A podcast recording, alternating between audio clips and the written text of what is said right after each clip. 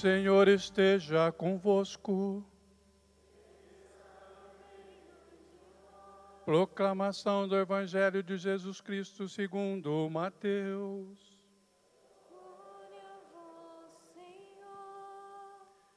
Naquele tempo, disse Jesus a seus discípulos esta parábola. O reino dos céus é como a história das dez jovens que pegaram suas lâmpadas de óleo e saíram ao encontro do noivo.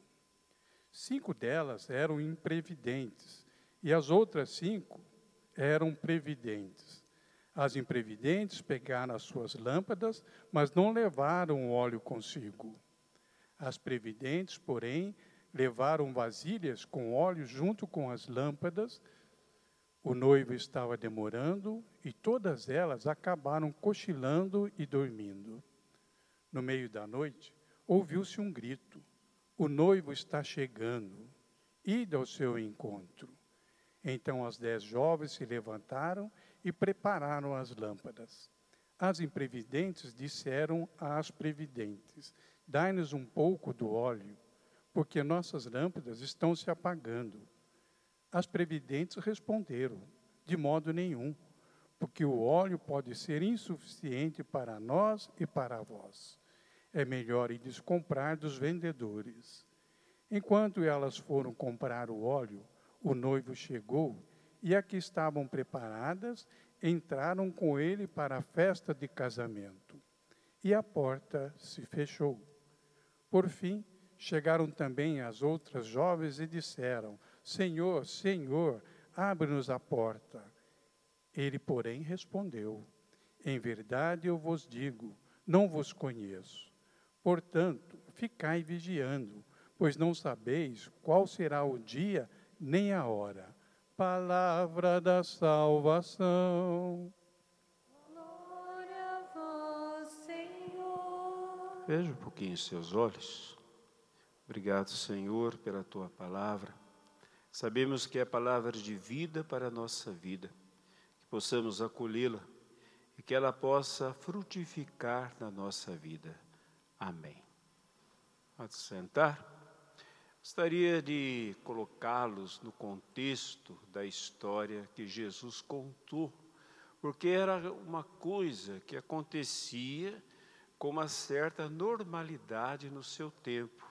É verdade, gente, que Jesus ele dá um tom exagerado à história, né? Quando o noivo bate a porta na cara das moças que não tinham óleo, mas era muito comum fazer isso nas histórias orientais para poder chamar a atenção dos ouvintes. Até hoje é assim, não é? Quando a gente ouve uma história muito exagerada, aquilo nos chama a atenção.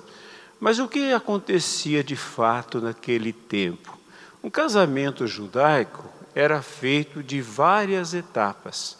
E havia a última etapa, a mais importante, que era a ida do noivo à casa da noiva. No tempo de Jesus, os homens casavam com uma única mulher e as mulheres com um único homem.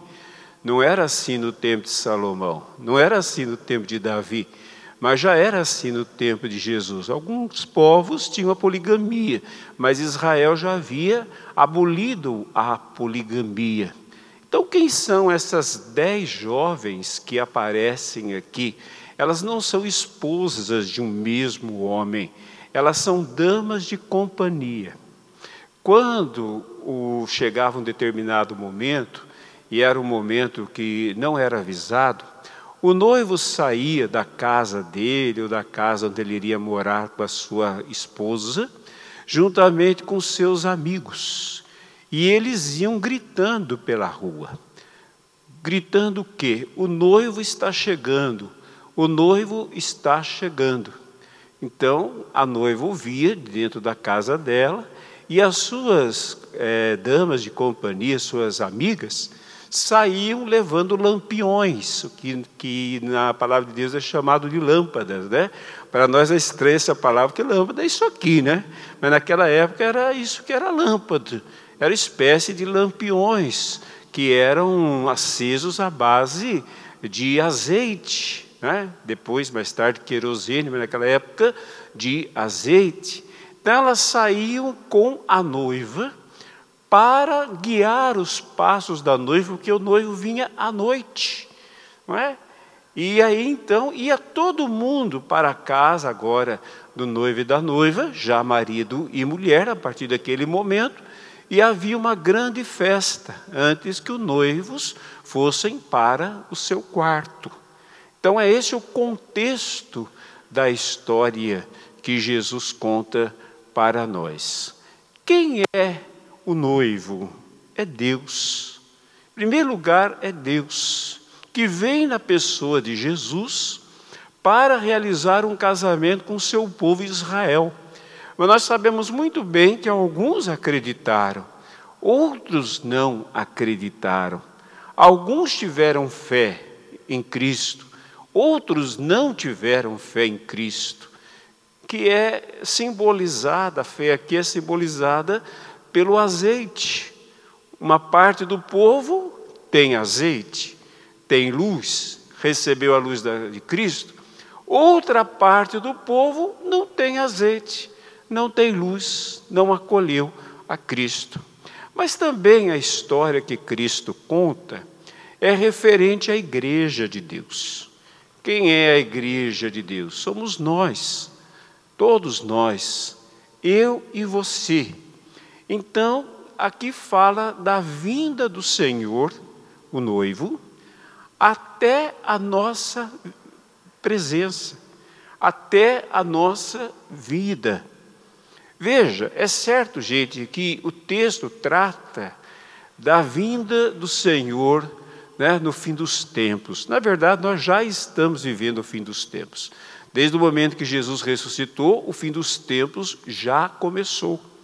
Mas haverá o último ato da história, que será a volta gloriosa do Senhor. Nós não sabemos quando, por isso que é apresentado ali tarde da noite. Não sabemos quando ele virá. Vocês viram como o apóstolo Paulo apresenta a vinda do Senhor, não é? de maneira tão bonita.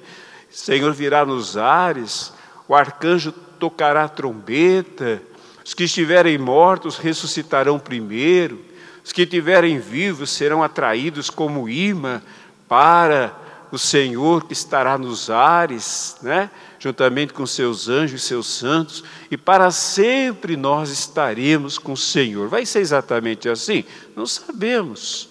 É uma imagem né, de um encontro, de um momento feliz com o Senhor.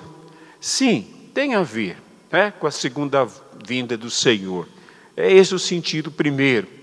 Mas entre a primeira vinda, Natal, e a segunda vinda, que nós não sabemos quando será, só aguardamos, será, há as chamadas vindas intermediárias do Senhor.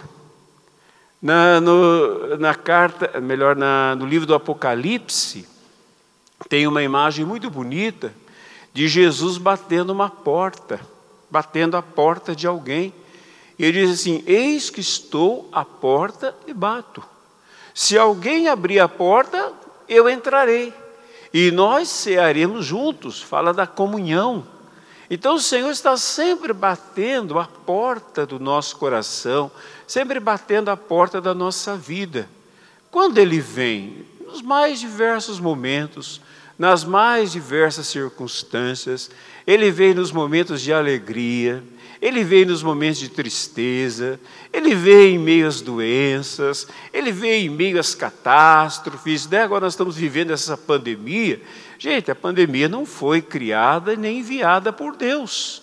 Por que não? Porque é um mal. Deus não faz o mal, Deus não é autor de pandemias, Deus não é autor de doenças, Deus não é autor de catástrofes. Faz parte das leis da natureza. Né? Um dia teremos uma explicação melhor do que aconteceu. Não é?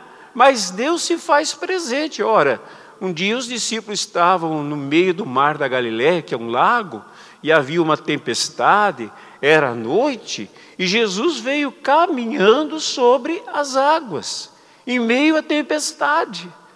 Então, a tempestade aconteceu por forças da natureza mas Jesus estava ali presente. Mas os discípulos não perceberam. Eles estavam com tanto medo que eles não perceberam a presença do Senhor. O pior, confundiram o Senhor maravilhoso com o fantasma, com uma aparição, com um monstro. Tiveram medo do Senhor. Às vezes, gente, nós também ficamos tão tomados não é, pela situação que estamos vivendo e pelo medo que ela causa, às vezes o desespero, que nós não percebemos a vinda do Senhor, que o Senhor está ali, nos visitando, nos consolando, nos fortalecendo, nos restaurando, e quem sabe até mesmo querendo fazer um milagre de, para transformar aquela situação. Mas tem alguns detalhes na história que nos chamam a atenção. Primeiro, aquelas moças, então agora já sabemos que as moças não são esposas de um mesmo homem, mas são damas de companhia, a esposa mesmo não aparece na história, porque é, é Israel, é a igreja, né? Elas dormiram. Mas a palavra de Deus não fala que nós temos que ficar atentos. Não diz que nós temos que ficar vigiando. Mas todas dormiram. Todas. A palavra divide cinco previdentes, cinco imprevidentes, né? prudentes e imprudentes, não é? Ela divide assim. Todas dormiram. Por que elas dormiram, hein? Porque elas estavam com sono. É simples assim. Tem gente que às vezes fala assim, padre, eu vou rezar o terço à noite, eu deito na minha cama e durmo. Eu não entendo porque tem que rezar o terço nessa hora. Por que, que tem que deitar para rezar o terço? Vai dormir. Aí fica brigando com a natureza. Ah, eu dormi. Aí acha que é pecado. Não é pecado. É que talvez você não tinha outro horário, deixou para o último horário do dia, estava cansado e dormiu. É natural, gente. O que, que fala esse dormir? Da nossa humanidade. Nós não podemos negar nossa humanidade. Nós somos cheios de humanidade, porque nós somos humanos, né? A própria palavra já diz humanidade, não no sentido de, de, de todos os humanos, mas daquilo que faz parte, que constitui. Gente, nós somos cheios de neuroses, de medos, de paixões, de dúvidas, de distrações, de mazelas. Sim ou não? Todos nós ficamos distraídos da presença do Senhor por causa disso. A gente luta contra, sabe, quando a gente luta contra o sono, a gente não quer dormir, mas a, a, a, força do sono, né? Me lembro quando criança, nossa, como o sono era terrível, como o sono é terrível para criança, né? Uma força incontrolável. E a gente acaba muitas vezes dormindo. Quando né, nós vimos, nós já dormimos não era para dormir, mas nós dormimos. O noivo tardou, o noivo não, não, apareceu na hora que elas esperavam, porque às vezes a gente quer que Deus apareça na nossa hora, não é? A gente costuma até dizer, Deus fala, mas não tarda. Eu acho que esse ditado tem nada a ver com Deus, que Deus não fala porque não pode falar, e não tarda porque não é lerdo para tardar. Deus chega na hora certa. Só que às vezes a hora certa nós não sabemos qual é, nós queremos que seja daquela hora. Deus está sempre presente. Quando eu falo vir até nós, é manifestar, né, de alguma forma. Então, às vezes a gente dorme, às vezes as preocupações da vida, as nossas neuroses, tudo que eu já citei, não vou citar de novo, elas nos distraem da presença de Deus. E, e gente, acontece com todos nós. Veja aqui, aconteceu com as previdentes, aquelas que são elogiadas na parábola de Jesus, e aconteceu com as imprevidentes, aquelas né, que Jesus chama a atenção. Acontece com santos e pecadores, digamos assim, acontece com todos nós, e nós não podemos negar a nossa humanidade. Às vezes nós queremos ter vida de anjo, às vezes nós queremos ter vida de ETs. Às vezes nós queremos ter uma vida sobre-humana, queremos ser heróicos né, na nossa vida cristã, queremos ser sobre-humanos nas coisas que nós fazemos. Não dá certo. Negar a própria humanidade, negar, negar a própria fragilidade não dá certo, gente. Mais cedo ou mais tarde, a gente se encontra com ela de novo. Ah, eu não quero, ah, eu não posso ser assim, eu não aceito isso em mim, ah, eu, eu estou cansado disso em mim. E daí? Mais cedo ou mais tarde, nós nos encontramos com aquilo novamente. E muitas vezes o Senhor vem até nós exatamente para nos purificar de certas coisas da nossa humanidade. Tem coisas que não precisam ser purificadas, porque é da nossa humanidade. Veja, por exemplo, o nosso temperamento. Lógico que ele precisa ser aparado, mas Deus não vai me fazer uma coisa que eu não sou. Não vai me fazer uma coisa que eu não sou, não vai mudar o meu temperamento, não vai mudar o meu caráter, porque eu sou assim. Mas vai tirar o que é falha no meu caráter. Vai tirar o que no meu temperamento machuca os outros, faz mal para mim, faz mal para os outros, vai tirar sim. Mas ele me encontra como eu estou. Ele me encontra como eu sou, não como eu gostaria de ser, mas como eu sou. Então, gente, nós não podemos negar a nossa humanidade. Todos nós cochilamos, todos nós dormimos, todos nós nos distraímos da presença do Senhor. E o Senhor sabe muito bem disso. Tanto é que não existe nenhuma crítica ao sono das dez jovens. Tem alguma crítica ao sono delas? Não é? Dorminhocas, preguiçosas. Não, não tem. Não foi a respeito disso que Jesus falou ao terminar a sua parábola, né? estejam atentos, vigiai, estejam atentos. Não foi a respeito do sono, não foi a respeito da humanidade, porque isso ele sabe que nós temos. Ele sabe que nós somos assim. Somos nós, às vezes, gente, que nos importamos demais. Somos nós que aumentamos as nossas muitas neuroses para acharmos que devemos ser é, perfeitos no sentido de perfeccionismo, que precisamos ser impecáveis, que precisamos ser certinhos.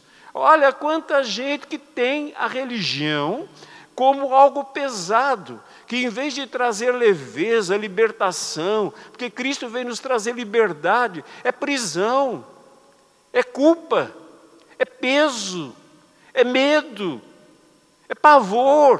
Quanta gente que cultiva esse tipo de religião achando que tem a ver com o Evangelho, mas do Evangelho não é do Evangelho não é de qualquer outra pessoa, talvez de uma espiritualidade distorcida, né, que surgiu, que está por aí, que às vezes nós teimamos em querer seguir aquilo, sem deixar aquilo passar pelo filtro do Evangelho. Aí nós ficamos aquele peso. Gente, tem muita gente que a religião é um peso.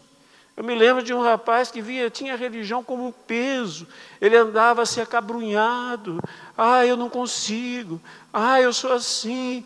Até o dia que ele percebeu que não ia conseguir mudar, ele disse: Estou livre. Aí disse: Estou livre da religião. Aí ele achou que Deus era o culpado da culpa dele.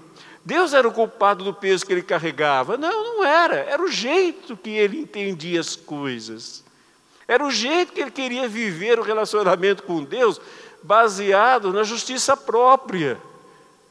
Aí ele que carregar o peso daquilo. Cristo veio nos libertar. Vinde a mim, vós todos que estáis cansados e sobrecarregados sob o peso do fardo, e eu vos aliviarei. Não é isso que diz a palavra? Não diz, colocarei mais peso. Quem colocava peso sobre as pessoas eram os fariseus com as suas regras, com os seus muitos mandamentos, com as suas exigências. Jesus não, tirava todo o peso das pessoas.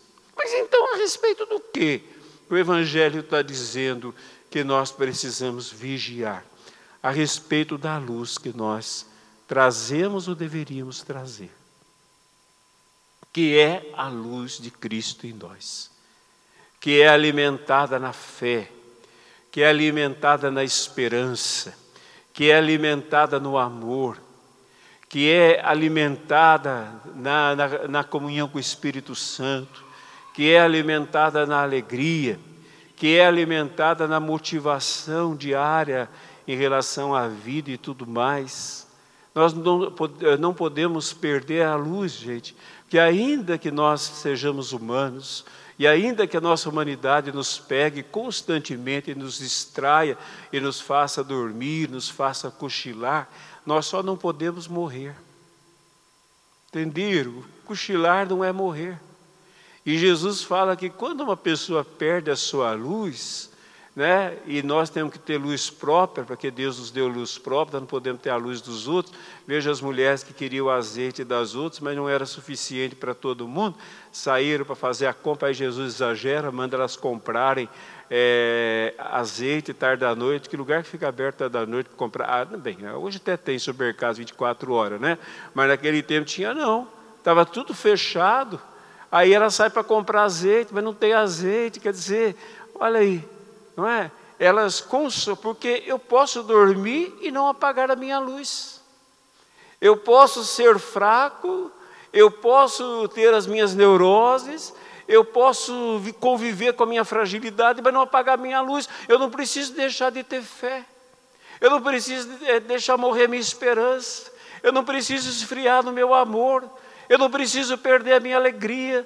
Eu não preciso deixar de ter comunhão com Deus porque eu sou fraco com o Espírito Santo. Eu não preciso me desmotivar da vida porque eu convivo com a minha fragilidade. Não, eu não preciso. Por quê? Porque o Senhor me deu uma luz. E é assim que o Senhor espera que nós o esperemos. Não é de maneira perfeita, mas iluminados. Iluminados pela fé.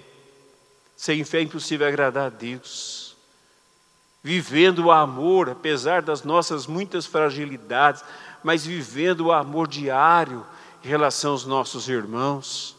Não perdendo a esperança diante de tudo que nós vemos, tudo que nós assistimos, mas não deixar que a nossa esperança acabe, morra, que a nossa alegria vá embora. Não, gente, nós trazemos um tesouro em vasos de barro, mas o tesouro que nós trazemos é Cristo no nosso coração.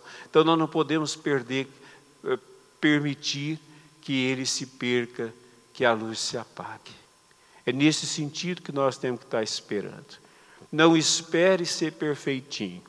Os que esperam ser perfeitinho ficam cada vez mais doentes cada vez mais neuróticos, cada vez mais é, de mal com a vida, azedos, amargos, se tornam julgadores de todos, se tornam acusadores de todos, porque porque não conseguem, começam a olhar os outros e se tornam pessoas terríveis, verdadeiros demônios, né? de tão mal que ficam porque ficam de mal com a própria vida. Não. Deixa que a nossa humanidade Deus cuida e ao vir até nós Ele purifica, liberta, tira os nossos pecados e faz a obra dele.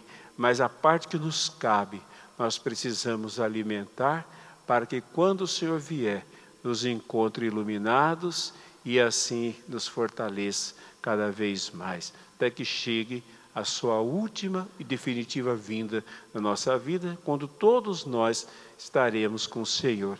É nisso que consiste, para terminar, a vida em sabedoria, que aparece na primeira leitura. Sabedoria vem do latim sapore, que quer dizer é, é, saborear, viver bem. E nós vivemos bem quando nós vivemos unidos a Cristo e iluminados por Ele. Essa é a sabedoria da vida. Amém.